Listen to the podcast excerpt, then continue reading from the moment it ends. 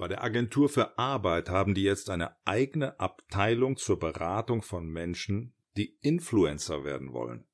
Na, da geben die Tipps, zeigen Tricks und Kniffe.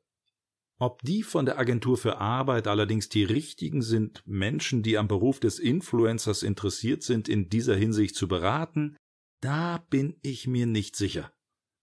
Ich dachte, gut, das finde ich interessant. Influencer. Das wäre auch was für mich. Hab mich da gleich angemeldet. Wie wird man Influencer? Ich kann das hier mal zusammenfassen. Schritt eins: YouTube-Konto eröffnen. Check. Schritt zwei: Instagram-Konto eröffnen. Check. Schritt drei: Lippen aufspritzen lassen. Das ist ein absolutes Must. Damit die auch auf kleinem Display gut rüberkommen. Ja, Stichwort Duckface. Ohne aufgespritzte Lippen keine Follower und keine Likes. Das ist das eherne Gesetz des Influencertums. Du brauchst Influencerlippen.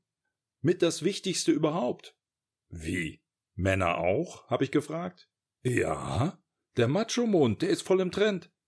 Ja, dann haben wir alle irgendwann diese Autoreifenlippen, aufgrund derer wir uns seit der Kolonialzeit bis vor kurzem über die mit dem N-Wort bezeichneten lustig gemacht haben. Ironie der Geschichte.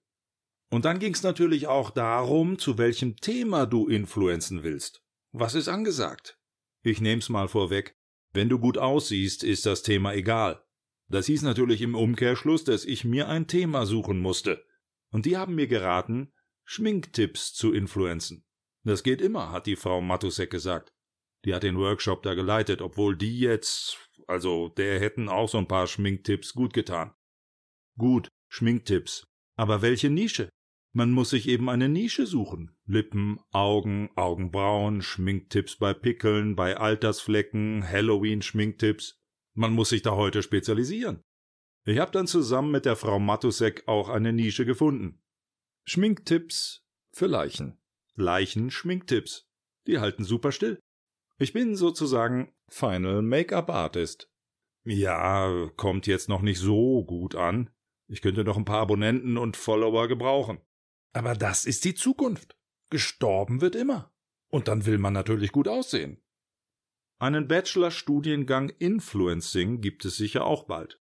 Da wird dann die Geschichte des Influencing und der großen Influencer durchgenommen.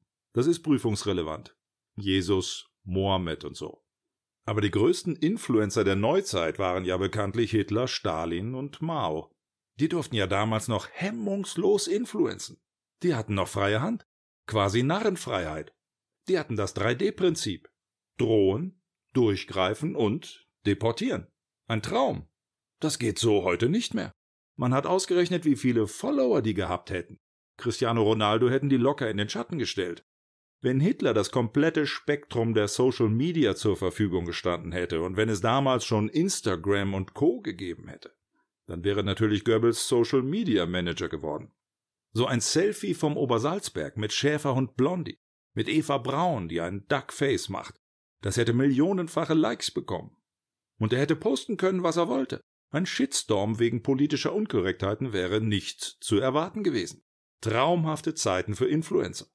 Ja, und so ein direkter Draht zu seinen Followern hätte natürlich für eine noch intensivere Bindung gesorgt. Selbst die letzten Selfies aus dem Führerbunker hätten noch Millionen von Likes bekommen. Aber das allerletzte Selfie dann. Eva schon mit Zyankali-Kapsel in der Hand und Adolf mit Pistole und darunter der Text Ihr habt mich nicht verdient? Das hätte aber nur noch wenig Likes bekommen. Die Influencer von heute müssen da wesentlich intelligenter vorgehen.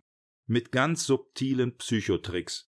Also die Männer mit Muskeln, Macho-Mund und Influencer-Frisur und die Frauen mit glänzenden Haaren, Schmollmund, tiefem Ausschnitt und Push-Up.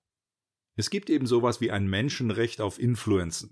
Jeder hat ein ganz natürliches Bedürfnis, andere zu beeinflussen und zu manipulieren. Das sollte im Grundgesetz verankert werden. Wobei die Zahl der Follower gar nicht so entscheidend ist. Zumindest influenzen wir ja unseren Partner oder unsere Partnerin, so wie der oder die uns. Oder wir influenzen unsere Kinder. Oder wenn wir keine haben, dann noch wenigstens unseren Hund oder unsere Katze. Und sei es nur dadurch, dass wir ihnen ab und zu mal das Futter vorenthalten und ihnen auf diese Weise zeigen, wer hier wen influenzt.